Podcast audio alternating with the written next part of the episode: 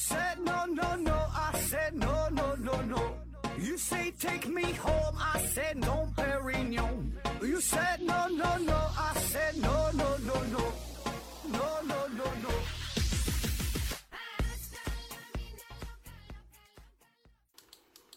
拼命探索不计后果，欢迎您收听思考盒子。本节目由喜马拉雅平台独家播出。呃，这一期呢还是回答听友的问题。呃，对，有想进行商务合作的呀，打广告的呀，还可以这个私信我哈，联系我一下啊。嗯、回答听友问题啊。The first one S T P U L 提问说，看到一个事故，说一个人呐掉进铁水里了，然后呢评论区啊吵他吵起来了，说他会不会感到痛啊？有人认为呢直接死了就不会疼啊，有人说这个水蒸气。人认为水蒸气蒸发不会直接使，会疼啊？你怎么看？三月八忽悠说不疼哈、一点都不疼，我试过啊。说这人掉铁水里疼不疼啊？这个铁水啊，就是铁融化了呗啊，然后然后变成了液态是吧？那铁融化温度得是一千五百多度啊，这个温度是非常高啊。那人掉里边呢，基本就是玩完了啊。那么说疼不疼啊？我觉得。这事儿你要细究起来吧，这个还真就不好说哈。首先啊，咱得看看它掉进水的时候，它距离水、距离这个铁水的距离。就是如果你要这个距离非常高啊，你从十米、二十米砸进铁水里的话，夸家一下掉里边了，那死的比较快啊，可能说没来得及反应就已经死掉了，是吧？感觉不到疼。但如果说你离这个铁水的位置相对比较低的话，那么你掉进铁水之后，你不是马上沉入铁水当中啊？因为什么呢？这铁水的密度非常高，就像咱游泳一样，对吧？那你就能漂在水上。那铁水的话，更更是漂在这个铁水的表面上边了。所以呢，这样的话呢，你就需要有一段时间才能死掉啊。这个时间具体是多少，这个不好说哈。但我感觉怎么也得有个两三秒、三四秒，是吧？那哪怕就这个短暂的时间，也会让人感到疼痛了，对吧？再比如说呢，你也得考虑下你掉进铁水的这个姿势啊，是你脑袋先扎进去，还是腿儿先扎进去？因为什么？你感觉疼痛，你这得是大脑有这个有这个信号。那你要是脑袋先扎进去，可能死的比较快，是吧？还还来不及反应，瞬间可能就死掉了，是吧？那如果你要是腿儿先、脚先进去，站起脚先进去，那么这个过程可能就相对慢一点，可能就差了这个一两秒钟啊。但是这一两秒钟足够你产生疼痛，并且让这个信号传导，然后说你这个感觉到疼痛啊。所以我觉得这个你要是真要细究起来，这个不同的情况啊，感觉还真就是不太一样啊。那你说到铁水这个事儿，我记得头一阵有个新闻嘛。外国他是瑞士哈，说有一个呃二十五岁的电工，他是呃掉进了这个铝水啊，熔融的铝呀，那铝的熔点相对是低一些，是六百多度吧。那他掉这里边了，但没死啊，他爬出来了啊，挺厉害，全身全这个烫伤烧伤，爬出来了啊。下一个问题，S D P L L 提问说，呃，韩国一些 K P O P 组合被公司办雪藏啊，那些艺人没有得罪公司。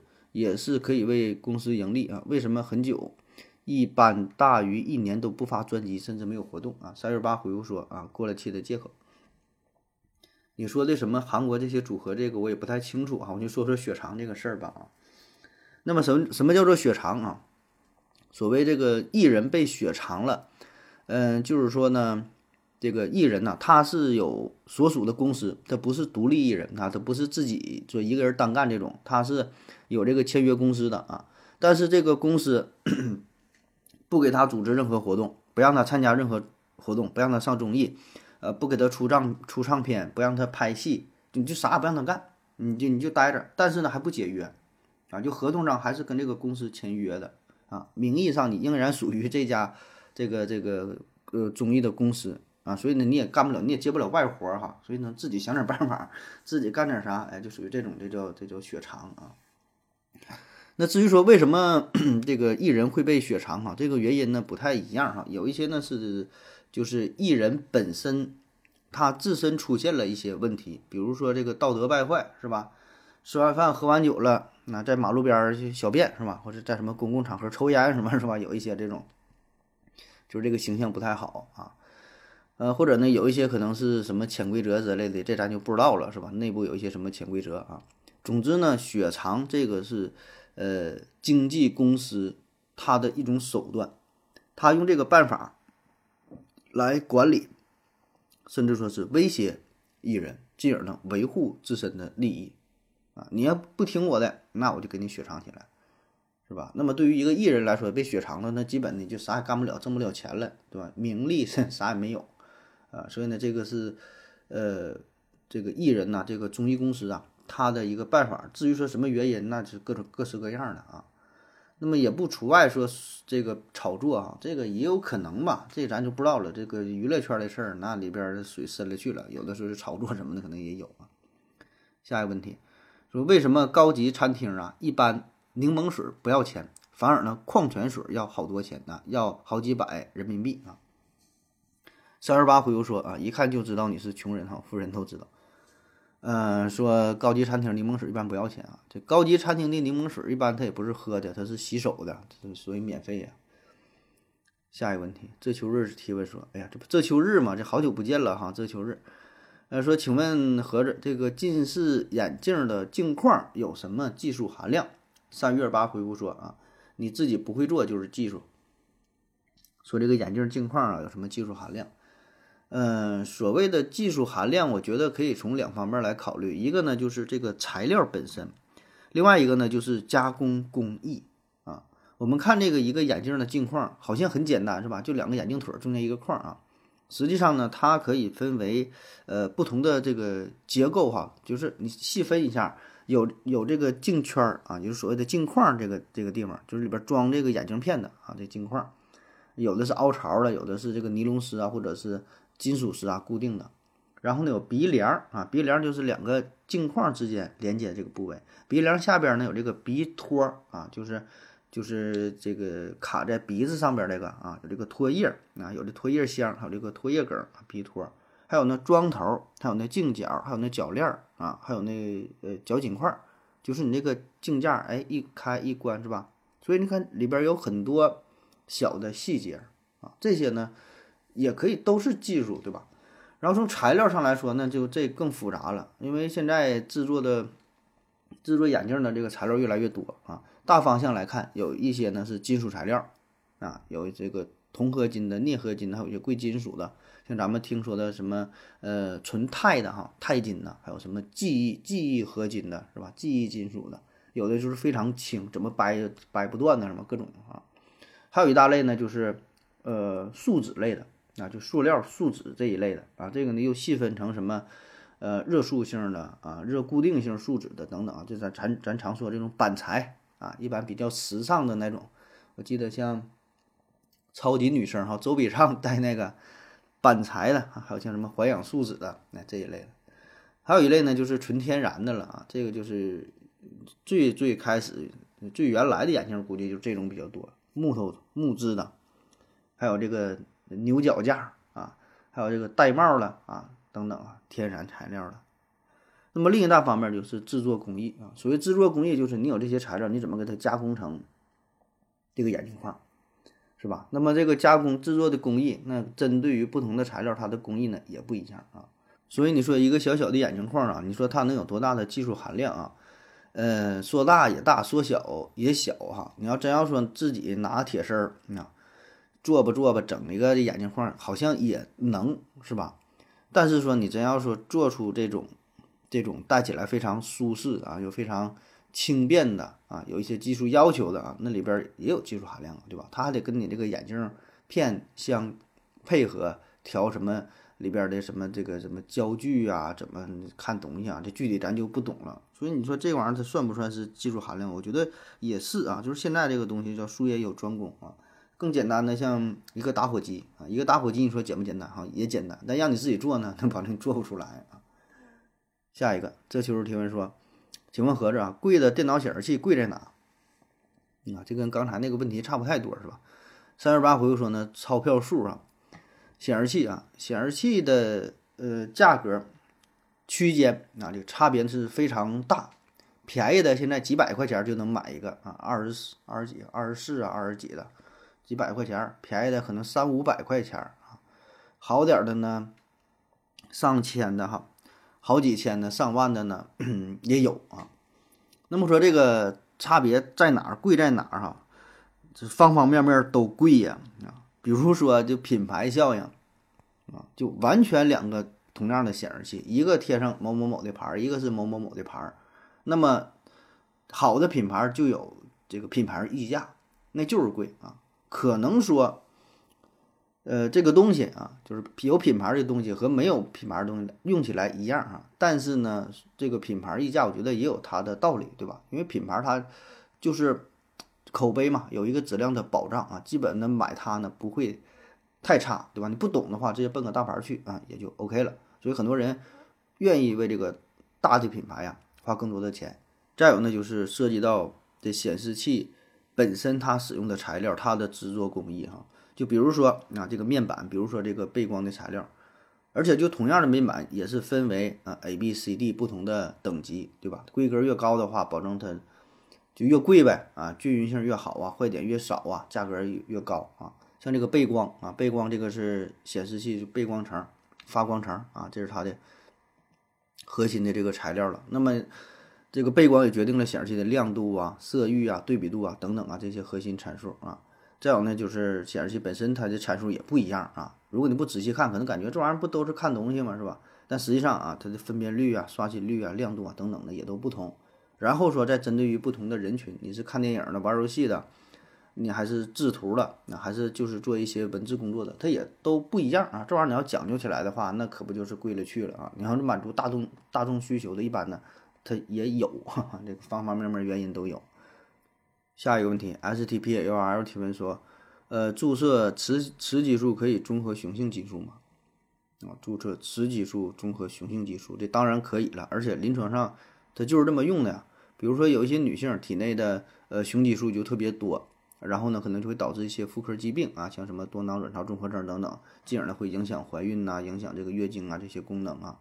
那么呢，就可以补充额外的补充呃雌激素，然后呢抑制体内的这个雄性激素啊，可以啊。下一个问题，呃，加补士啊提问说，新冠疫情接近尾声。想让你谈谈这次疫情啊给人类带来的反思啊，我想听听你的思考。如果说给人类带来什么反思不好说哈，那就谈谈你的反思啊。好了，今天节目就这样。回复说，我认为还没到尾声。三十八回复说，何止说希望再来次我开我开中成药赚了好多啊。说这新冠疫情哈带来的一些反思啊，人类的反思和自我的反思。呃。反思，我觉得也没有什么反思哈。黑格尔曾经说过一句话嘛，说人类从历史当中吸取的唯一的教训就是人类不会从历史当中吸取任何教训啊。所以你看这个话吧，这很有道理，放在什么时候都适用。就是也不只是这个新冠疫情哈，很多次事件，历史上很多事件都是非常相近、相似，甚至是完全相同的，只不过是发生在不同的时代啊。但是呢，这些事件发生之后，并没有后给后世的人。带来任何警示的作用啊，就比如说疫情这事儿啊，在历史上也有很多类似的事件，对吧？就什么，咱之前也聊过嘛，就是什么瘟疫大流行啊，什么黑死病啊，以前的什么什么鼠疫呀，什么霍乱呐，什么疟疾啊，各种大流行啊。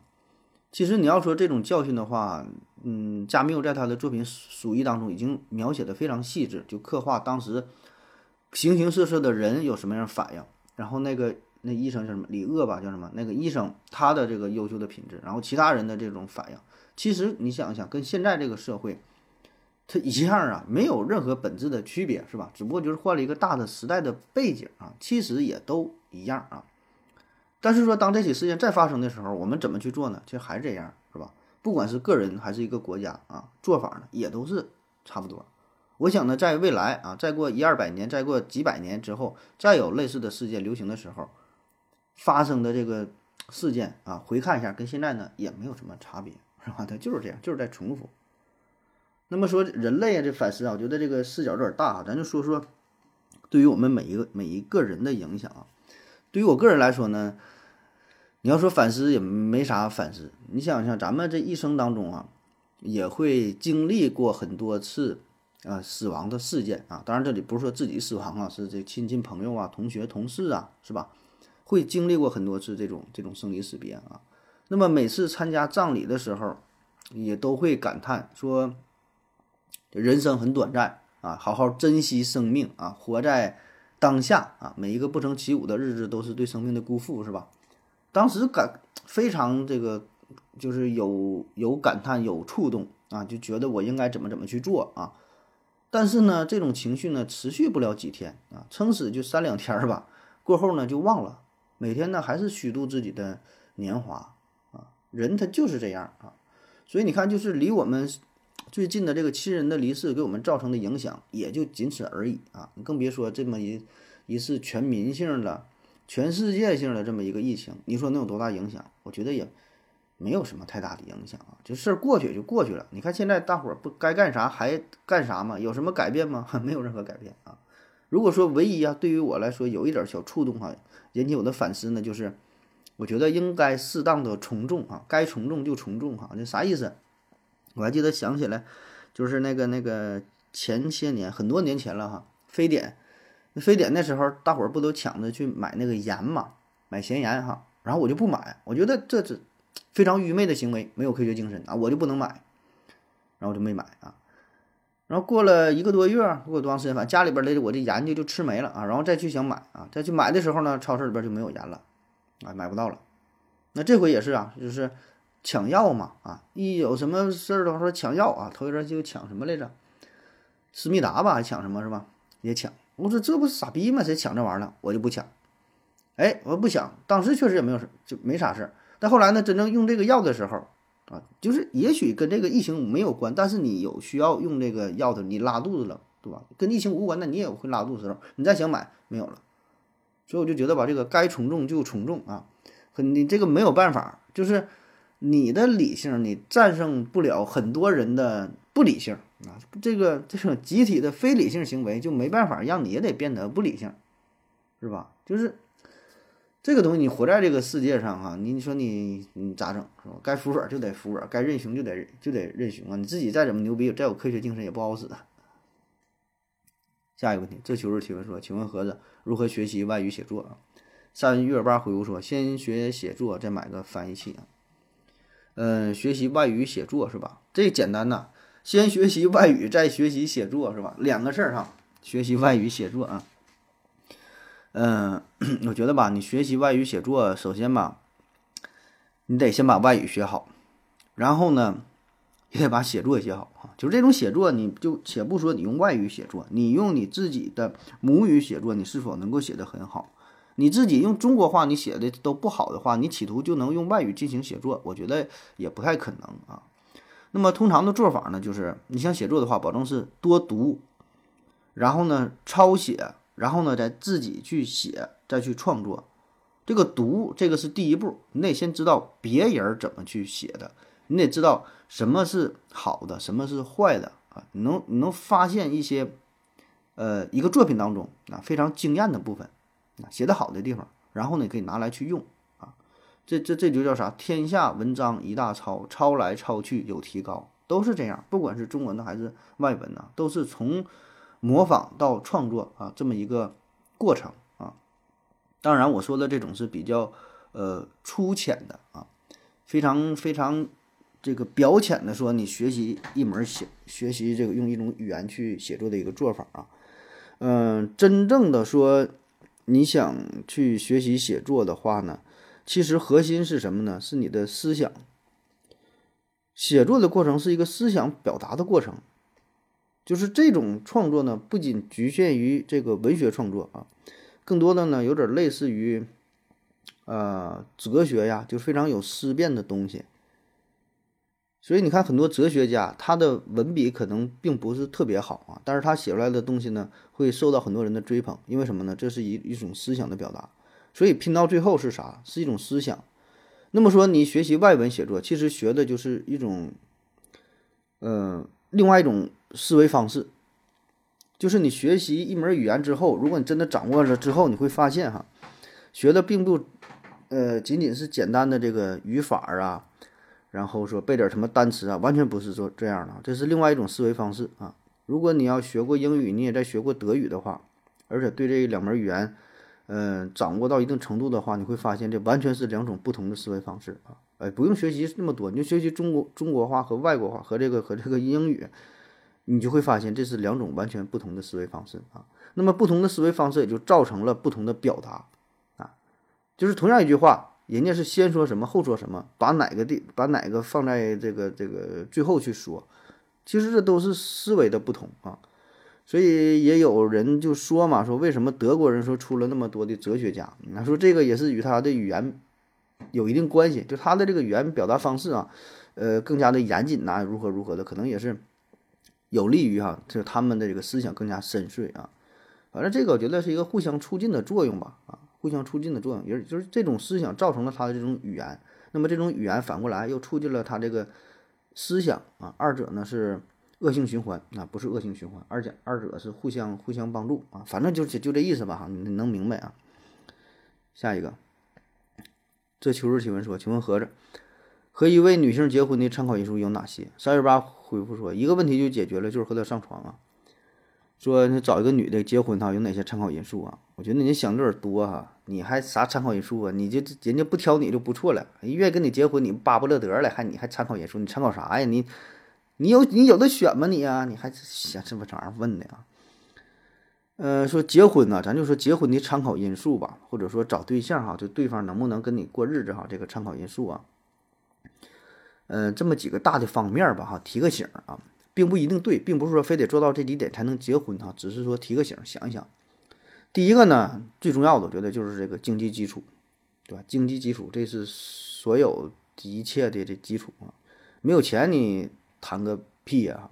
这个并不是说的 非常虚荣啊，或者说怎么的，这个还得用金钱去衡量爱情嘛啊。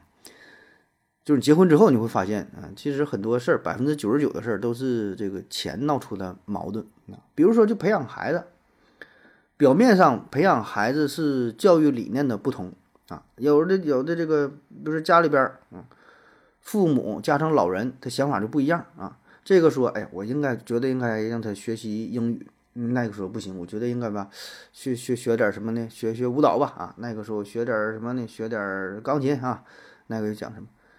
其实这里边背后的原因是啥呀？我觉得还是钱不足。你要真他妈足够有钱的话，还考虑学啥呀？全学都来呗！你想学习钢琴，把这个国际什么钢琴大师整的，该学就学呗。买个钢琴几十万、几百万买呗。你学英语还学啥？你直接送他妈外国去学呗，学一礼拜不爱学再回来呗。所以说到底，这不是还是钱闹的事儿吗？你就想嘛，家里边这些矛盾，它基本都是因为这个经济的原因哈。当然，咱这里并不是说。就一定要找有钱的，而是说呢，你俩这个金钱呐差不太多啊，你俩这从小受到的教育，这个家庭大的背景，然后说这个经济基础差不太多，对吧？你说你一个月挣一千五，人家对方年薪三千万，你这玩意儿俩人过日子，保证的人就看不上你，对吧？人家的想法是，哎，今天晚上咱们去哪个米其林餐厅点点啥？你你你这合计啥呀？我这省点吧，晚上这个办个咸菜那就够了。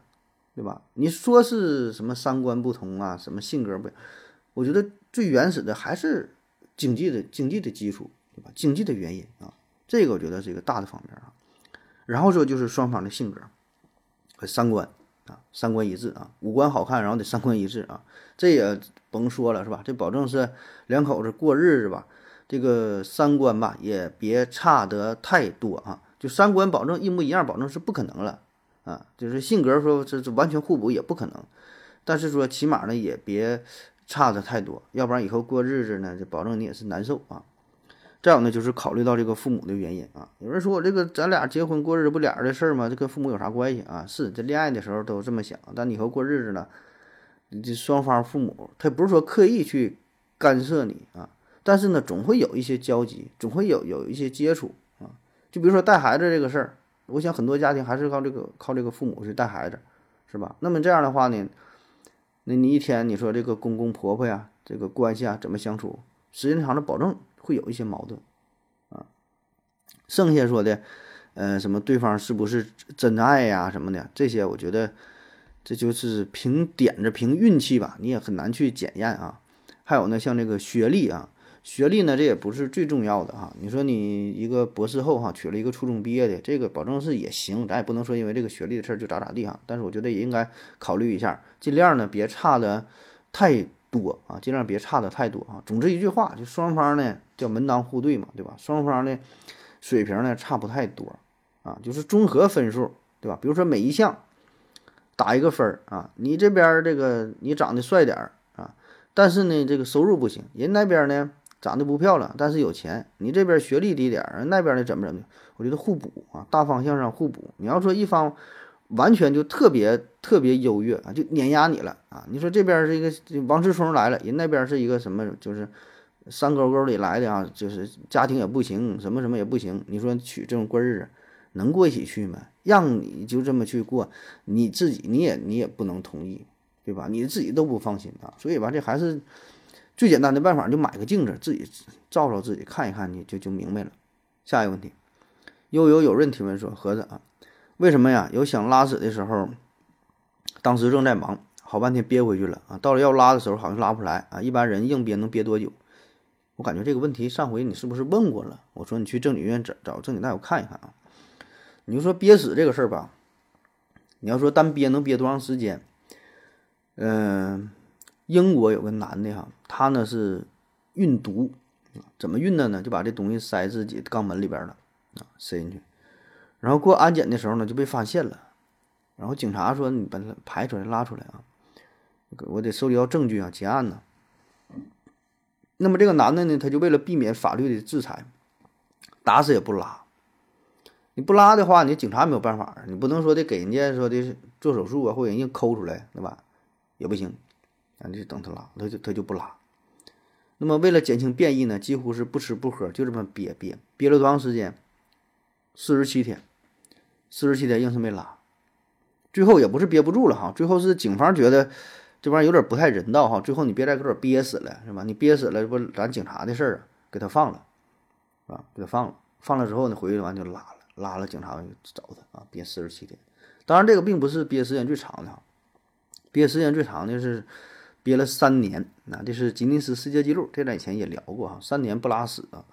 这是美国的一个男的，他呢是打小呢就有这个便秘啊，就是一一直都费劲，然后从他四十五岁的时候呢就开始完全停止排便，就是不拉啊，但吃呢该吃还吃啊，一直呢挺到了四十八岁，然后就就死了啊，死了之后呢给他解剖了，他那个肠子整个这个肠道里边这个东西啊是三十多斤，你就寻思吧，三十多斤啊，这个这保留了保留起来了，在美国。哎呀，那叫什么博物馆了？就是里边都是放着那种乱七八糟的东西，人体的标本呐，有那个连体婴儿啊，什么什么就那种啊，挺恐怖的那个博物馆，我忘了，这以前也聊过啊。这个这个粪便这个肠子也是放在博物馆里了。下一个 S T P L L 提问说，为什么酒啊用度数啊，温度也用度数，角度也用度数？呃，为什么不用其他的词来表示啊？都是度数，呃，不是可能有歧义吗？习德性立即回复说呀，酒精的。完整单位呢是百分之 vol 啊，其实就是描述体积百分比的单位。温度的完整单位呢是摄氏度啊，就是一个圆圈一个西啊。其实呃，其他的华氏、开氏就不提了啊。角度单位呢才是度，但是老百姓日常表达的时候，为了简洁都用度啊，在业内或者物理界是不会混淆的啊。说为啥都用度是吧？度度这个字儿啊。本身它就是一个计量单位呀，像就你说什么圆儿啊，是吧？弧度啊，一个圆三百六十度，嗯，然后给它分成三百六十份儿啊，一度一度的，还有什么经度、纬度，呃，然后用电也是嘛，这个一度哈，一度就一千瓦小时啊，还有眼镜不也是用多少度的哈？配镜子多少度的啊？三百度、五百度的，其实这个这种做法，我觉得就是。嗯，约定俗成呗，然后大伙儿呢形成了这种使用习惯哈。当然，最开始可能也跟这个翻译有关，就是外国的语言在当地的它的呃这个单位可能并不是度啊，但是为了翻译的简洁，可能就都称作度了啊。本身我不说这个度就是咱中国很常用的一个计量单位，对吧？有一定的度量是吧？什么什么度数，它就是描述啊一个东西多少啊这么一个比值啊。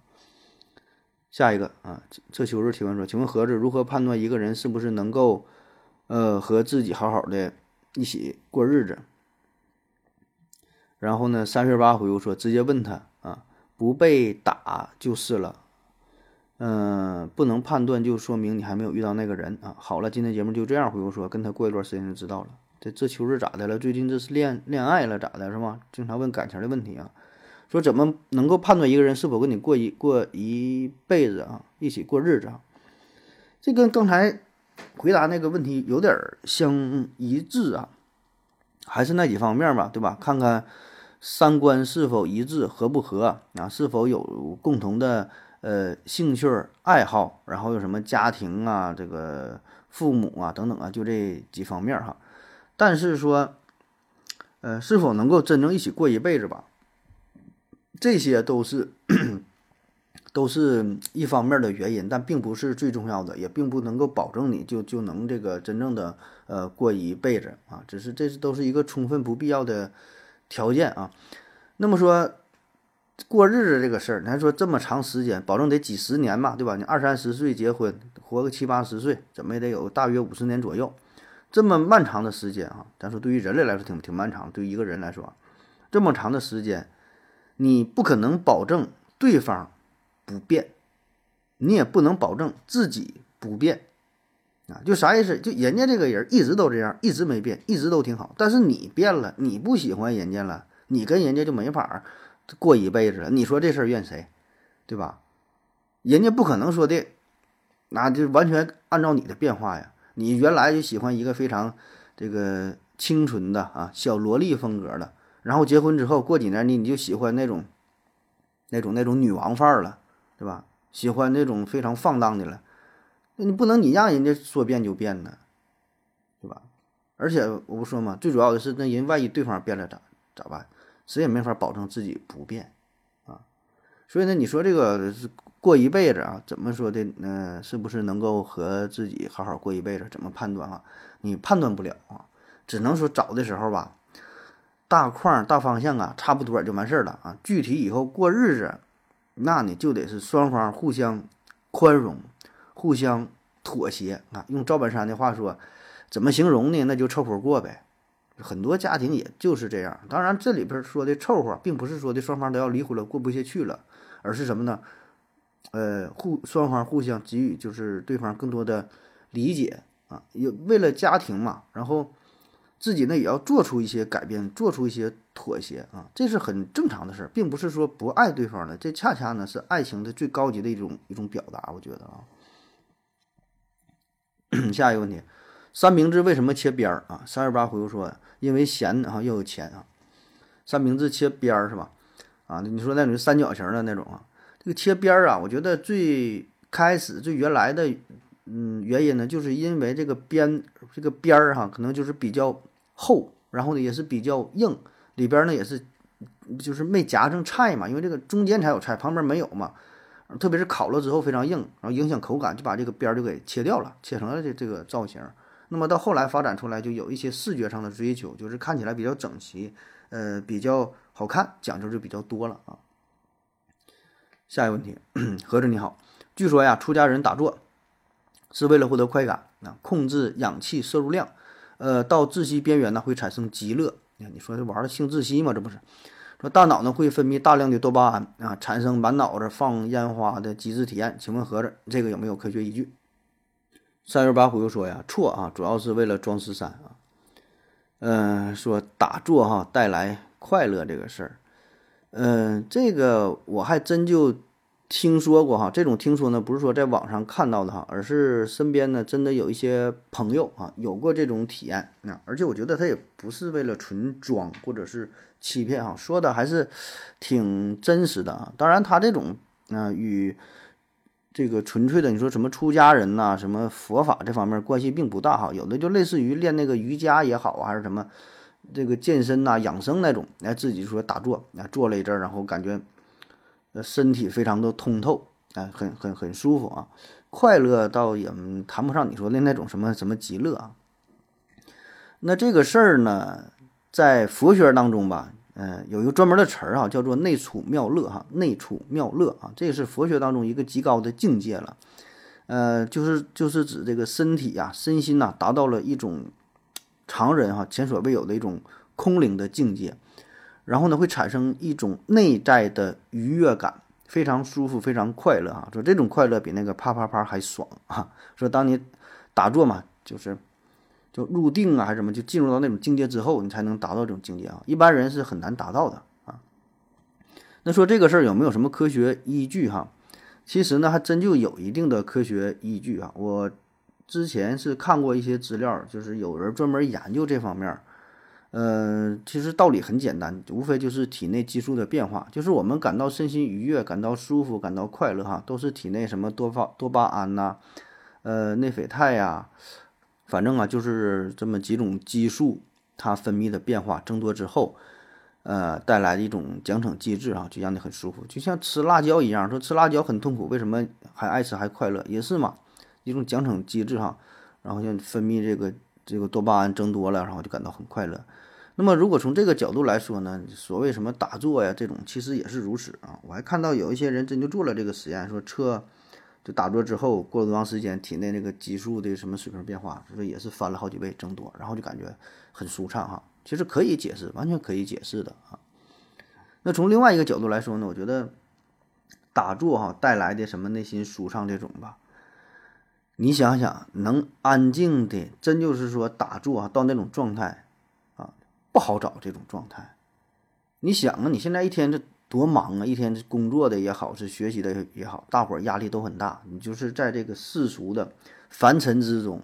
每天大伙儿过得都跟驴似的，是吧？一天都是非常的繁忙啊，然后整不好还得鞭鞭子在你身上抽打，所以你真能安静的说这会儿打坐，什么也不想，什么事儿也不管，安静的待这么一会儿，半个小时、一个小时，那可不就是挺幸福的事儿嘛？所以你看，很多人哈，这钓鱼也好，是打麻将也好，包括说你玩游戏也好看电影也好。为什么感觉这些事儿就很开心呢？是吧？一方面是本身这个东西是让你很愉悦，而更重要的，我觉得就是让你暂时进入到了另外一种无我的境界。就是在这段期间，你打麻将三五个点儿，看个电影一个多点儿，钓鱼这一个下午啊，手机关机，什么事儿都不用管，都不用操心，完全放空自己。你说你开不开心？保证很开心。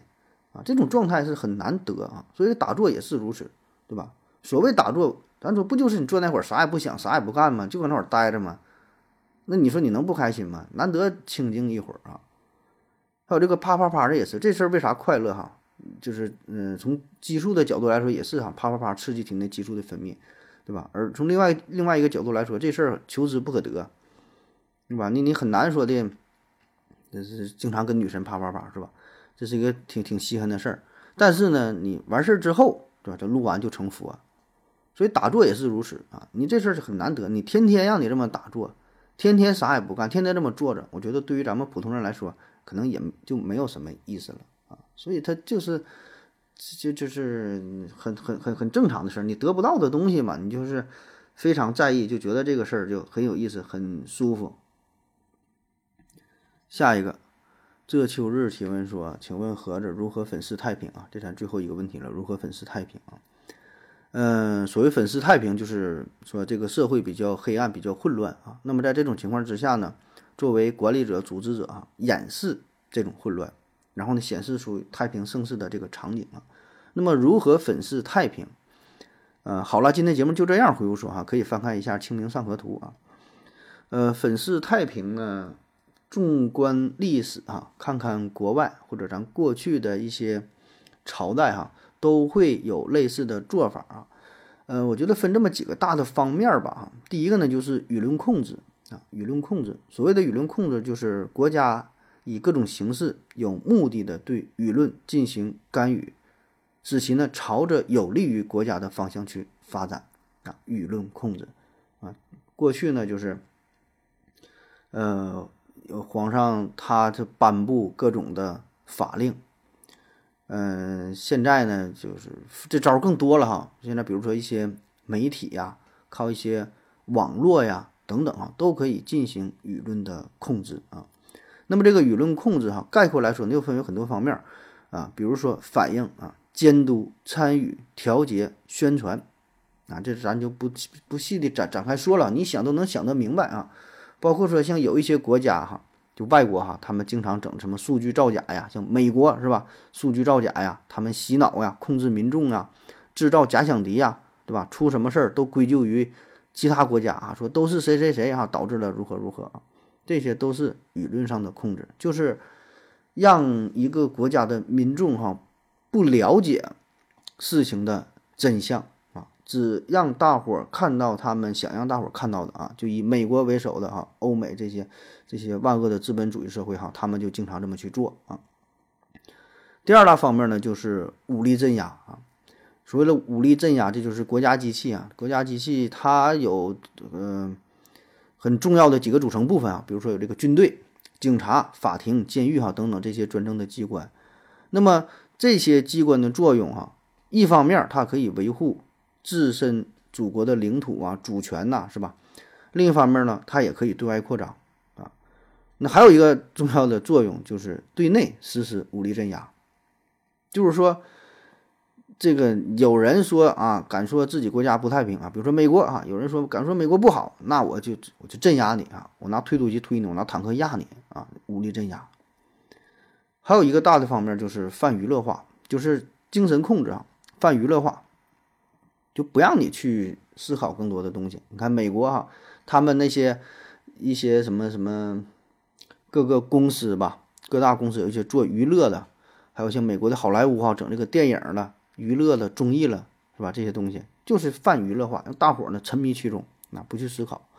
同时呢，再给你制造一点焦虑啊，制造焦虑，就让你变得每天忙忙碌碌了啊。你看我这么焦虑，你看别人过得都挺好，就我不行，非常焦虑。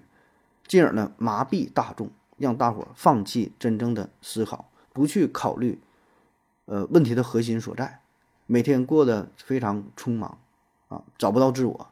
那么这样的话，哎，他就达到了粉饰太平的目的啊。然后呢，美国让民众们以为说自己国家很好，实际上他已经千疮百孔啊，马上美国就要灭亡了啊。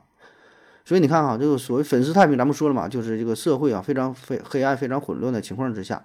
演示出来，表现出来他那个非常好的这一面，所以呢，大方向上来看，无非呢就是不让大不让大家发现问题所在，不让你发现啊，制造出假象。另外另外一方面就是，如果你发现了，那么我就干掉你，不能让你把这个事儿给声张出去啊。所以这就是粉丝太平哈，基本的这几个做法啊。那好了，感谢各位收听，谢谢大家，再见。感谢您的聆听。如果您也想提问的话，请在喜马拉雅平台搜索“西西弗斯 FM”，在最新一期的节目下方留言即可。欢迎您的参与，我在这里等你哦。